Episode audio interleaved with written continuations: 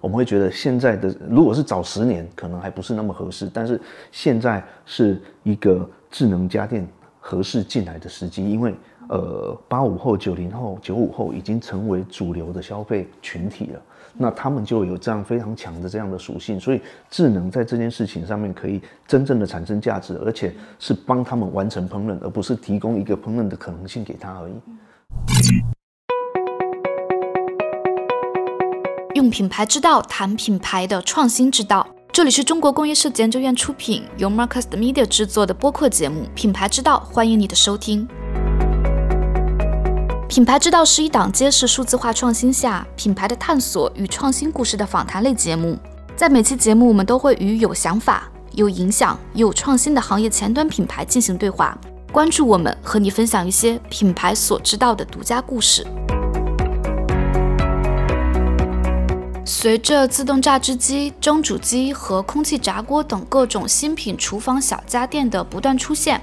我们看到当代年轻人正在更加关注居家饮食和下厨做饭这件事。年轻人在对于厨电产品的选择上，也不再满足于仅仅作为一种烹饪用具。智能厨电的出现，正在定义着未来烹饪的全新概念。怎样的厨电才是未来厨电？怎样的厨房才能更吸引新时代的消费人群？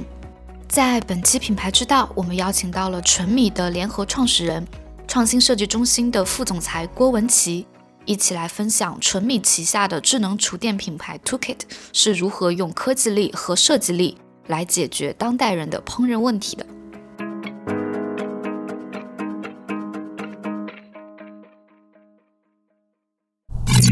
有请我们郭总为我们介绍一下 t o k i t 这个品牌吧。OK，嗯，Tookit 这个品牌呢，其实呃，先讲我们大的团队纯米科技啊。我纯米科技其实是一家聚焦在智能家电的一家公司。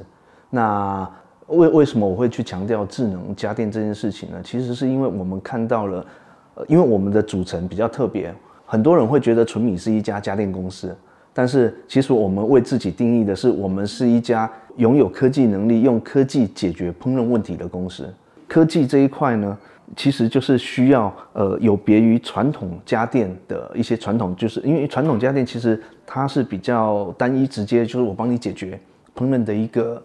可能性。为什么要加进科技？是因为每个人的需求都不同。就是智能时代其实给用户更多的选择性跟克制化的可能性。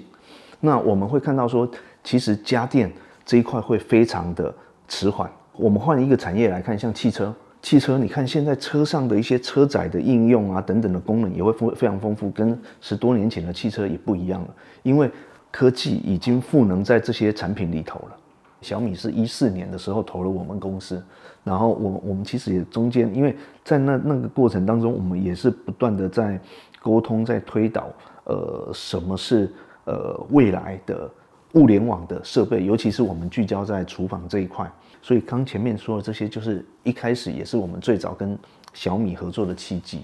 我们发现，第一个年轻人有一个特质哦，就是他不希望跟老一辈的人呃用一样的东西，所以他们身上穿的品牌，他们去的店可能跟他的爸妈去的都不太一样，甚至他们会有一些呃用法，像像是什么 YYDS。为什么会出现这些词？就是因为他跟他朋友沟通的时候，不希望老一辈的老一代的人知道他们在聊什么，因为有时候解释起来挺麻烦，他们也不一样。这这个是年轻人的一个特质。一样的，当当他们成家立业到他们要选择家电的时候，他们肯定也希望有一些更符合他需求的年轻品牌。但是因为我跟我们 CEO，我们 CEO 以前是摩托罗拉的，他是做手机的，我是做电脑的。因为电子产业一般都是在一些技术领先的这个前沿的应用的一个产业。那因为我们也看也应用也很熟悉的这些呃已经能够落地的技术、成熟的技术，但是我会觉得这些技术如果放到传统的这个家电上面来，那它会变得很不一样，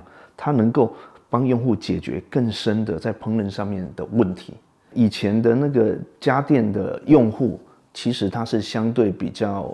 过去的人，基本上都比较能够有动手能力去做烹饪这件事情。但是现在的年轻人其实很多都被保护得很好，所以都不太会烹饪。但是你要让现在的年轻人像以前上一代的人买一本厚厚的菜谱来去学烹饪，其实已经太难了。什么是让他们能够更快速学习的一个方式？其实就是他们最熟悉的这个电子设备。我们现在的这个手机移动端，因为因为我们已经很熟悉这样的一个操控了，所以我们会觉得说用电子的控制来控制设备，而且大家买家电回去的。目的是什么？它不是为了这个设备，而是为了这这个设备能够帮他完成什么事情。过去的家电不不会去管你要玩什么什么事情，因为那个能力是用户必须自己去去具备的。但是因为我们也发现到现在的年轻人大多不具备这样的能力，所以我们要提供他的应该是帮他把一道一道他要做的菜把它完成下来。那可以怎么去实现呢？就是让原本人去控制的这件事情变成是参数化。变成每一道菜就是一个参数，它是会有它的那个呃加热曲线，它可以透过这一道菜谱的设定去控制什么时候该小火，什么时候该大火，最后收汁判断它熟了。那它就是需要在设备上面有更多精密的一些传感器来去帮助它完成这些事情。所以当这样子的一个应用加进去之后，用户就很容易解决烹饪这个问题。我举一个例子哦，就是以前。呃，上海，上海其实，呃，那个红烧肉算是硬菜嘛，但是红烧肉不好做，是因为红烧肉它其实又要老抽，又要生抽，又要冰冰糖。那这些食材呢，就是火候的控制会非常的重要，因为你如果是火候没控制好，那个冰糖就变焦糖了，就过过老了，因为又有生抽又有糖，很容易就焦掉了。中餐火候是特别是的，是的，所以所以就是调料什么时候加？没错没错，你什么时候加什么样子的调料？过去要做这一道菜，两你你得花至少两个小时盯在厨房去看着这一锅的一个状态，但是我们做到的是什么？我们把它的过程简化掉，就是用户挨着我们提示的步骤，一步一步的把食材放到锅里头，盖上盖子之后。全部的精准的温控这件事情，全部交交了程序来做，所以，我我们这个大概将近两个小时的烹饪时间，你只要前面准备好放进去，盖上盖子，你这个两两个小时啥都不用管，它怎么样去判断，都是靠里面的透过里面的传感器去去甄别的。烹饪结束的时候，把这个结束烹饪的信息发到你手机上，你就可以打开来吃了。这意味着是什么？用户能够得到一样的结果，但是它节省了更多的时间。他可以去忙更多的其他他觉得更重要的事情，而且对于不会烹饪的人来说，他也不会有压力的。因为你现在问年轻人，你有什么拿手菜？拿不出来，他只有棘手菜，很棘手，做不出来。对，那这一块就是因为用户在变，我们会觉得现在的如果是早十年，可能还不是那么合适，但是现在是一个智能家电合适进来的时机，因为。呃，八五后、九零后、九五后已经成为主流的消费群体了，那他们就有这样非常强的这样的属性，所以智能在这件事情上面可以真正的产生价值，而且是帮他们完成烹饪，而不是提供一个烹饪的可能性给他而已。所以这一块呢，很跟传统家电很不一样的，就是它必须不是只是卖设备而已，它其实还要卖。内容，所以我们的团队不单单只是在做设备，内容都是我们自己开发，一天一天不断的在产出菜谱。那这对用户来说也是一个无形的价值，因为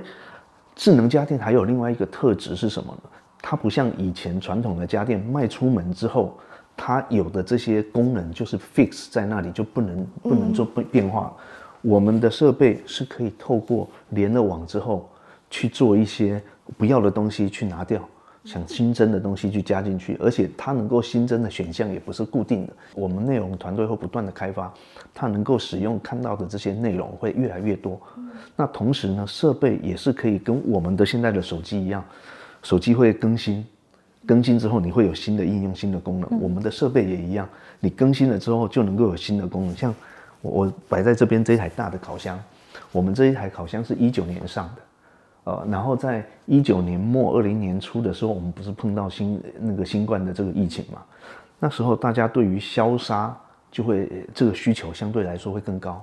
我们立马升级了一个消毒餐具的功能，因为它其实就是精准的控制温度，然后高温把细菌能够杀掉。那我们餐具洗完就可以放到里头，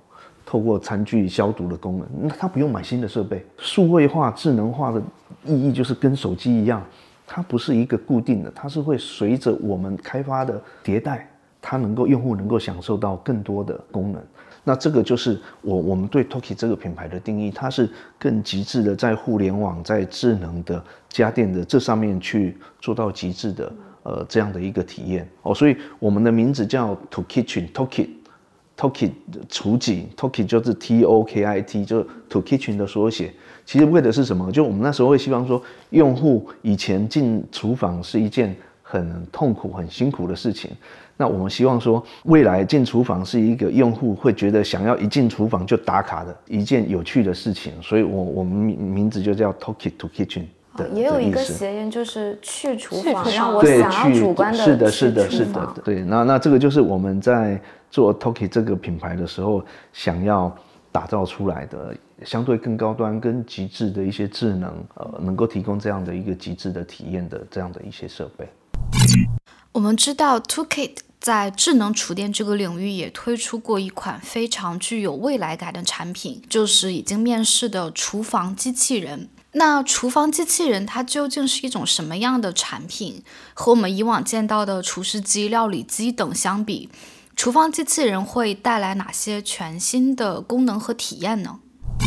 厨房机器人呢？是在这上面做一定程度的升级，它升级了什么东西？它的这个电机跟传统的电机不一样，电机变聪明了，电机开始有算法了哦，所以它就能够做更多的事情，不管是打豆浆也好，呃，碎冰块也好，或者是说把那个冰糖变成糖霜哦，或者是搅打果汁哦，或者是更复杂的揉面团，面团的话是先和和完了再甩面。它可以透过算法去控制它的一个这个步骤，所以它能够实现的功能就是会更多。再加上它本身有加热，然后在它能够反转，所以当需要切削的它正转，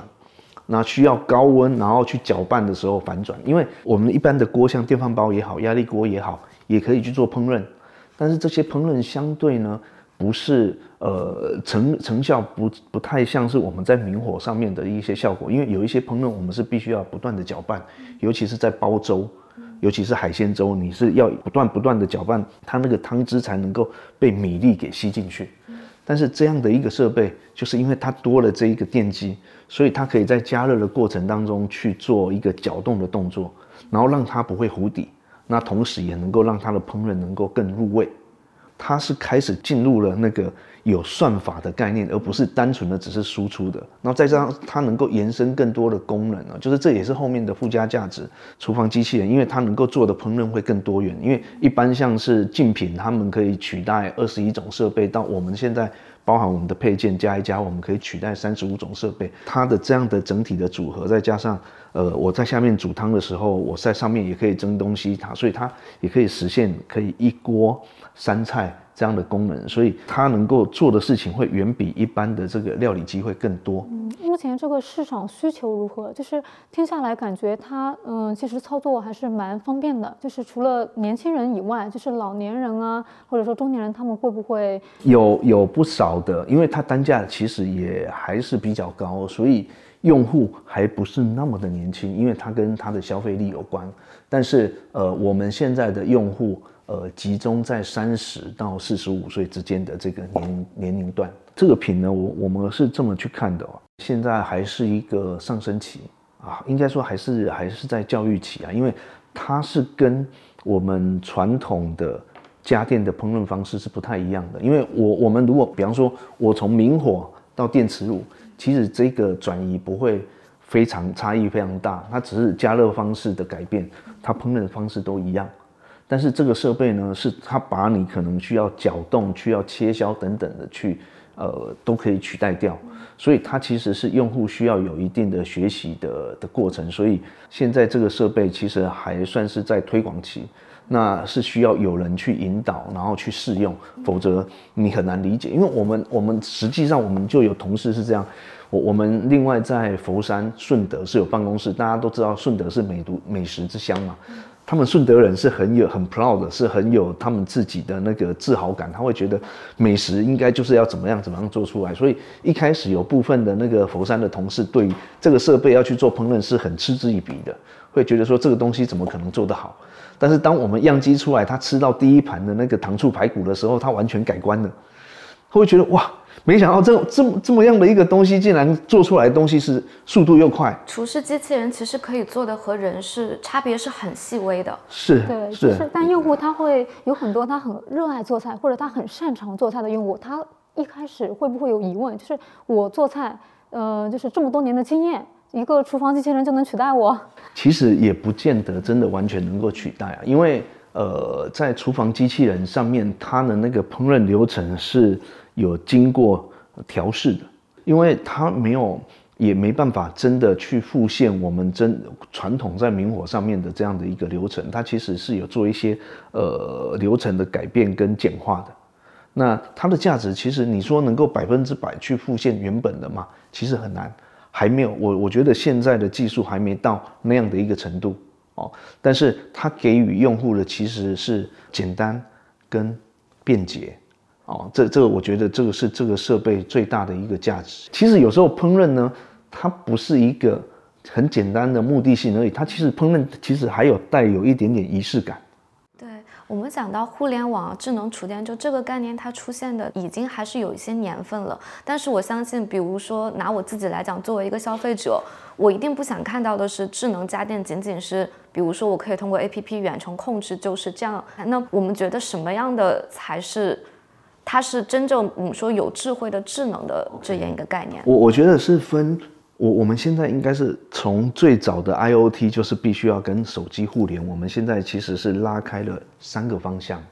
IOT 就是前面讲的，你你是需要。因因为它还是成立的，就是在传统的家电上面，它的那个操控选项你不可能给它太多，因为多了之后不知道怎么选。对，操作按钮会非常的复杂。对对对。但是这一块就是很多的选项，但是因为这样子的一个需求场景，其实频次并不高，所以把它放在手机端、放在云端是合理的。就是它操作复杂操作了一次之后，它之后都是在设备上操作了。那那这是一个。那我刚刚讲的，我们的那个厨房机器人，它其实是往更极致，就是你直接可以跟它语音去做做交流了。因为因为这个就是省了把手机也避开掉了。然后我们还做到什么？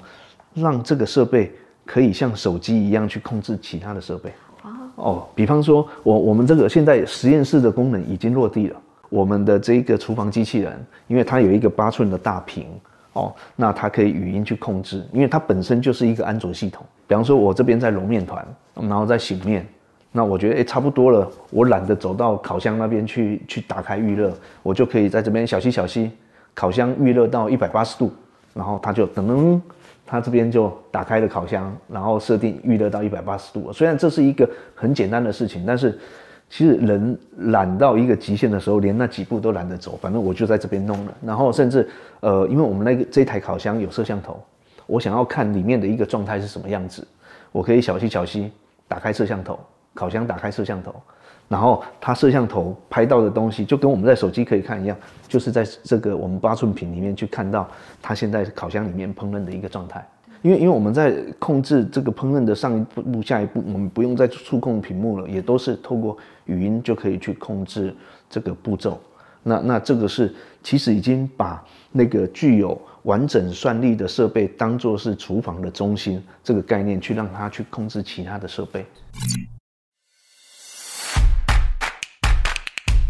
品牌之道是一档揭示数字化创新下品牌的探索与创新故事的访谈类节目。每期节目，我们都会与有想法、有影响、有创新的行业前端品牌进行对话。关注我们，和你分享一些品牌所知道的独家故事。本节目由中国工业设计研究院出品，由 Marcast Media 制作。欢迎你在苹果播客、小宇宙、喜马拉雅等平台订阅收听，同时也欢迎关注我们的公众号“中国工业设计研究院”，获取更多关于品牌和创新的丰富内容。对智能家电而言，我们会看到很多产品在注重智能开发的同时，也会开始注重一些细分领域的需求，比如说不同年龄的人群，或者母婴场景、上班族场景等等。那么 TO KIT 在人群特异化需求上有没有推出过一些比较不同的产品思路呢？我们在去年八月的时候出了一台那个超薄的电磁炉。但是那一款呢，我们是做了降配版。为什么做降配版？其实我们就是针对年轻健身的女性用户，至少是跟小米不一样。我们去做多彩，我们出了三个颜色，有西柚红，有牛油果绿，跟什么灰我忘记了，反正三个颜色。然后我们把呃精准控温拿掉了，我们 WiFi 也拿掉了，但是我们加了一个东西叫 NFC，就是我们一般地铁在那个 NFC tag 刷卡碰一下就就行了。然后做做什么？就这一台它完全不用联网，但是它可以满足用户一些他们这一群用户，我们锁定的就是年轻健身或是。呃，减脂或者是在减重的这样的一个用户，所以他要吃的相对比较健康。我们其实就是能够提供他相关的一些健康的一些菜谱给他，就很定向的健康的菜谱。所以手机往电磁炉 NFC 的这个 tag 这边一碰，跳出来的就是这一台设备相关的健康菜谱。就从操作上达到了像我们说的 less is more 少即是多的感觉。所以这一款呢，算是我们去年的爆款吧。这个其实就是在细分领域上面抓到了用户的需求，所以我才说那个智能其实不是一味的，就是往很功能强大的智能，在不同的场景下，用户的需求是不一样的。我们其实，在 Toki 有两条线，一条是 Toki 的主线，一条呢比较多彩的，我们叫 Toki Light。其实 Toki Light 主要打的都是比较轻智能，也比较更年轻化的。然后你要很很高的。极致的智能体验就是 Toki 的主线，所以所以智能其实应该覆盖全面的，应该是说在不同的场景下，不同的用户群，他们要什么样子的一个智能，对，然后我我们透过不同的。呃，用户跟需求去定义产品，然后把不同程度的智能去 apply 在在产品上面。那像我们的产品，比如说，可能很多人会认为啊，会不会智能的产品，可能年轻人就是未来的受众，Z 时代就是最主要的人群。但听下来，如果说我们的智能产品，它可以符合人群的需求，非常的精准，其实也是非常我们说老年人友好，产品本身也是包容性非常强的。嗯，我我觉得这是一个应该是一个必定的一个过程。为什么这么说呢？我我不知道你们有没有经历到那个时代，因为最早当呃洗衣机进来的时候，其实是很多人排斥的。我是觉得我都要手这样洗的这样的一个过程，为什么洗衣机它怎么洗得干净？最早洗衣机进进国内的时候，其实是很多人会对这个东西产生质疑的。但是现在还有多少人用手在洗？每家每户已经必备。对对对，因为因为人会有一个惯性的思维，一个新的东西进来的时候，不同的人他是会有不同程度的一个接受，不同接受程度的一个差异的。那但但是当时间一久了之后，慢慢因为会有最早吃螃蟹的人，然后等于说 early adapter 或者是后面的这个，因为我们是有分四种族群嘛，到最后。的人都已经进来的话，那这个产这这这这样的一个呃整整个的一个转变就就算是完成了，就跟手机也是一样。所以智能，你说我我们现在肯定是先锁定在年轻的用户，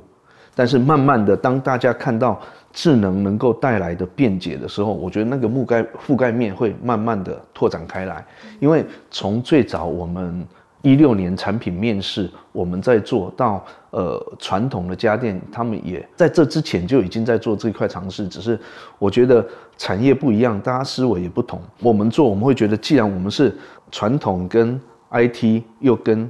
软件互联网结合在一起，所以这每一件事情应该是我们自己来做，我们最熟悉。但是传统家电品牌他们在切智能这一块，因为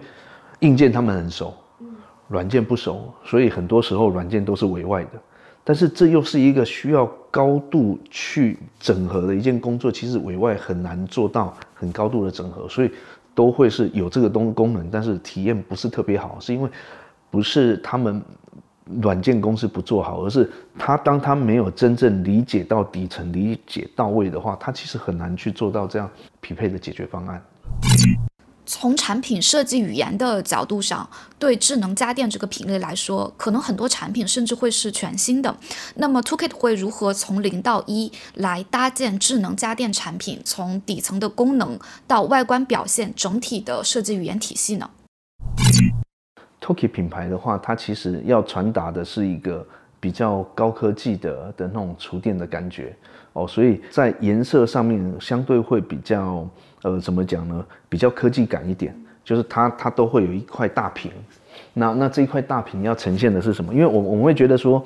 当时候我们的概念，我们叫做隐隐科技，隐形的隐隐科技。啊，为什么要谈隐科技？我我们会觉得说，呃，其实家电的发展啊，家电的这个外观的发展，呃，过去从那种很抢眼的，到现在已经是不太一样。为什么是这样？因为过去是历经了用户是历经了我本来没有到有，因为我有这件事情，我希望让人家看到，所以家电会特设设计的相对来说特别华丽，特甚至甚至怎么讲就 over design。哦，因因为那时候他他要抢眼嘛，对，有一点浮夸。他的设计语言是非常外在的，我一定要，外在说出来我设计的没错没错。但是就有一点像是过去家电在厨房里面它是个主角的角色，但是现在当大家消费力起来，东西看多了之后，你会觉得它其实是一个服务用户的，服务于我的，所以它应该是一个配角的角色。所以我们在设计的思考上会觉得说，家电应该在厨房的一个状态应该是。你不需要我的时候，我就静静的待在那儿；你需要我的时候，唤起我，我来服务于你。哦，所以，我我们的大部分 Toki 主线的这个产品都会有一块大的那个面板，嗯，然后这一块面板上面基本上就只有我们的 logo 而已，因为我们的一些所有的操控其实都是灯号触控化。那为什么这么做呢？就是。当他在洗品、在待机的时候，你就是他就是很很安静的坐在那里，就白色的机身，一个金属的装饰框，一块黑色的面板。但是当你一触碰 logo 之后，它所有的选项都亮灯亮起来了。就是因为过去我们在操控传统家电的时候，它是把所有的功能都撒在上面，所以我我要在煮饭的时候，我单纯如果我不需要预约，我还是会看到十根分的这个按键在上面。或者是说，哎，我我现在开始烹饪了，但是我我不知道在哪里取消，因为按键太多。那我们做的一个交互逻辑是什么？亮灯的时候不会所有的灯都亮，只有在你现在的一个状态该有的选项的灯我才亮起来。那用户在这个每一个过程的选择的时候，他就很直观，哎，他就知道，哎，这个步骤我还有哪些选项，一些干扰的信息他都不会看到。哦，所以这个是我我们在设计上就是。会希望说，在主线这一块，它是体现科技感的，而且我们是在开始烹饪有开始烹饪的音效，结束烹饪也有结束烹饪的音效，是和弦音，用户一听就知道，哎，烹饪结束了。这个其实也是我们的一个品牌的一个 mark，就是到时候如果说你到我朋友家里面，那一听到这个声音，你就知道，哎，你们家也有 Toki 的产品。所以我们也希望说，我们的品牌在打造的时候，就是要要给用户有一些记忆点。在另外一条线是那个 Toki Line 的话，它就是会基本上会比较呃多彩多彩的那个设计语言，但是主轴还是一样，我们就不会有太多太夸张的那种装饰性在这上面哦，就是一样还是一个在厨房里面的配角，用户需要的时候再出来这样。我们如今其实也步入了一个后疫情时代嘛，用户对厨具的需求，比如说我们刚刚提到的。有相比以往更多的消杀层面的需求啊，包括居家饮食的层面居多。那这一点会不会影响用户在厨电消费上的选择呢？呃，肯定是会的。我我们从几个层面来讲，一一个是从消费能力的这个层面来讲，因为这一波疫情带来的，让大家其实是会相对更焦虑。哦，所以呃，在焦虑的情况下，哪一些产品是可以让大家舒压的？这一波很明显的，我们看到是什么？是那个空气炸锅起来，因为万物皆可炸，它是一个反正我不知道怎么做，我我肚子饿，我就东西往里头一扔，加热热风烤过就能够吃了。所以这一类的简单的而且单价低的用户，其实在后疫情时代，大家是会更 buy in 的。那刚刚也提到了消杀，另外还有一个是从我我要决定要选择吃什么这件事情。其实用户也有这方面的需求。我觉得就这个就是我们前面提到，以前可能家里会有一本很厚的菜谱书，现在不会有。我觉得 A P P 为什么会这么方便，就是它和菜谱书很大的一点不同。以前的菜谱会教你一道复杂的菜，一二三四五个流程。现在来说，可能当代年轻人打开 A P P，他会想到的就是。我今天买到了什么菜？我有什么食材？我还可以做成哪一些菜？还有不同的场景。是的，是的，不同的场景。这个，这个就是因为数字化带来的价值。因为以前我我菜谱的编排，反正可能就是分类，然后就厚厚一本，但是它可能也就是以类别来分，它并没有以场景或者以食材来分。但是数字化之后，就是每一道菜谱它其实是有多多个 tag 的，所以我我就能够从很多的那个维度来去做这样的一个选择。用户每一次他发生烹饪需求的场景肯定是不一样的，有一些是我今天我就要吃这这一道菜，有一些是哎我我冰箱里面有一些剩菜，我不知道怎么处理，哦那那我可以从这里去得到一些 inspire 一些灵感。哦，或者是说，哎，我我要办 party，到底哪一些菜是更适合在这样的一个场景下大家一起来用的？所以这这一块就是数字化带来的一个价值，因为不单单只是在硬件上面的，而是在应用层面上。所以这一块 A P P 很重要。就是我我前面也说，我们我们公司我们的研发团队的组成其实是分三大块，一块就是传统家电，因为它是个载体，你烹饪你必须要它哦，所以我们有三分之一的研发人员都是传统家电过来的。我们要实现它不只是传统的硬的机械式的控制，它有算法，然后它要联网，那这个才能够真的立体化的去解决用户在烹饪上面的问题。因为过去家电只是一个设备而已，它反正就是提供这种可能性，但是用户的需求是立体的，它是从想要吃什么，然后到准备食材，到开始烹饪，到享用，甚至享用的时候还享用前还得先分享一下，然后后面还会遇到了清洁的难题。那那我们有一些设备其实都还附带了清洁的功能，就是让它在烹饪结束之后，设备的清洗上能够再轻松一些。那我想今天对于厨电这个品类来说，我们应该怎么去做自己品牌的差异化？因为会有很多品类，不管微波炉、电磁炉也好，在大家印象中就是长成这个样子的，但它从用户的思维角度来说，也是完全有很大去突破的空间的。那我们的品牌应该怎么去做差异化，打造自己的标签？嗯，我我觉得最核心的还是跟用户，还有跟用户在当当下的那个使用场景有关，因为差异化并不是我们的目标，因为差异化有很多的可能性。我我要跟他做的跟现在不一样的差异化，那那也是差异化，但是这个差异化不见得是好的，因为曾经有我们的供应商，他们自己。也也是突发奇想做烤烤箱的，他去做了一个，他说：“哎，我们要做差差异化，所以他们也请了设计公司帮我们画了一个圆柱形的烤箱，就问我们说：‘哎，你们不是要这个这你们觉得怎么样？’这找我看，他们很很高兴。我说这个有问题，为为什么有问题呢？是因为没错，你要做做原型，但是烤箱的目的是什么？就是要烤东西啊。”那要烤东西，你是不是要保证里面有一个足够的空间？但是烤东西要有烤盘，你一个圆柱形的话，你这个烤盘怎么塞？就是不是为了不一样而不一样，而是你的这个不一样应该都是有一些观察、一些基础的。其实我我们每一款产品，呃，基本上都会先从它呃最基本的这个需求来的，因为。一开始我们在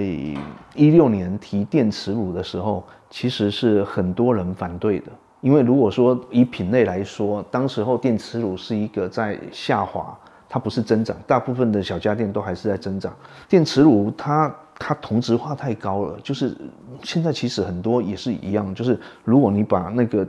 电磁炉都是黑色的一个。方块一个玻璃面板这样方块，如果你把那个 logo 遮掉，你基本上分不出是哪一家的产品，因因为没什么差异化，然后再加上很卷，所以它整个是在萎缩，大家会觉得这个品没有什么做的价值。其实这个就是从市场面看一个产品，跟从设计面看一个产品的切入角度不同，因为大家会觉得大家已经在下滑了，没机会了。但是 ID 从设计的角度，从用户思维的角度去看，会觉得。既然市场同质化那么高，如果我能够去做出一个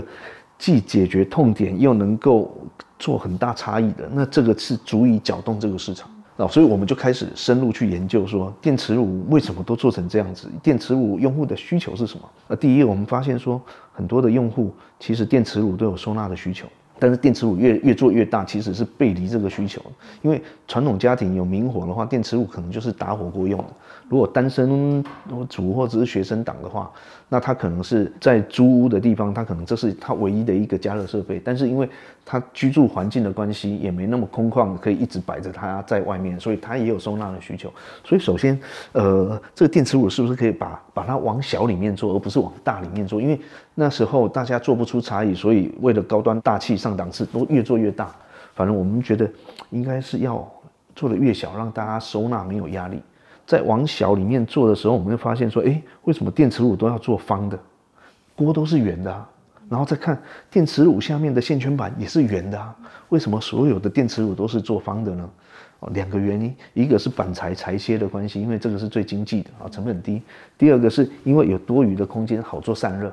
啊，就工程师这样比较好做，比较简单。但是这个都是从工程思维，不是从用户思维。一切品牌本质性、本质上，它去塑造自己的品牌力，还是源于挖掘到用户什么样的洞察。对，因为因为我们还是一个很年轻的用户，所以我我们不还没有到说我们这个品牌出什么用户就买什么。有了有一些我们的粉丝，真的他只要看到我们出的东西，他们都很想买。但是毕竟品牌的影响力还没那么大，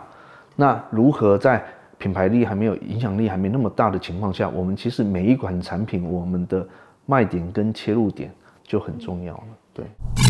从翻阅厚厚的纸质菜谱到打开手机 APP 进行个性化的搜索，互联网正在重写年轻人下厨做饭的传统旅程。将科技力和设计力注入厨房会得到什么？以厨房机器人为代表的科技融合设计的智能厨电，正在突破解放懒人、方便快捷的第一代厨电功能，为我们带来未来厨房的无限想象空间。感谢来自 TOKET 的郭文琪郭总，今天为我们带来分享。这里是品牌之道，一档揭示数字化创新下品牌的探索与创新故事的访谈类节目。我们关注那些有想法、有影响、有创新的行业前端品牌。也关注品牌所知道的独家故事。你可以在苹果播客、小宇宙和喜马拉雅等平台订阅收听我们的节目。也欢迎关注我们的公众号“中国工业设计研究院”，获取更多关于品牌和创新的丰富内容。本节目由中国工业设计研究院出品，由 Marcus Media 制作，我是 VM。感谢你的收听，我们下期再见。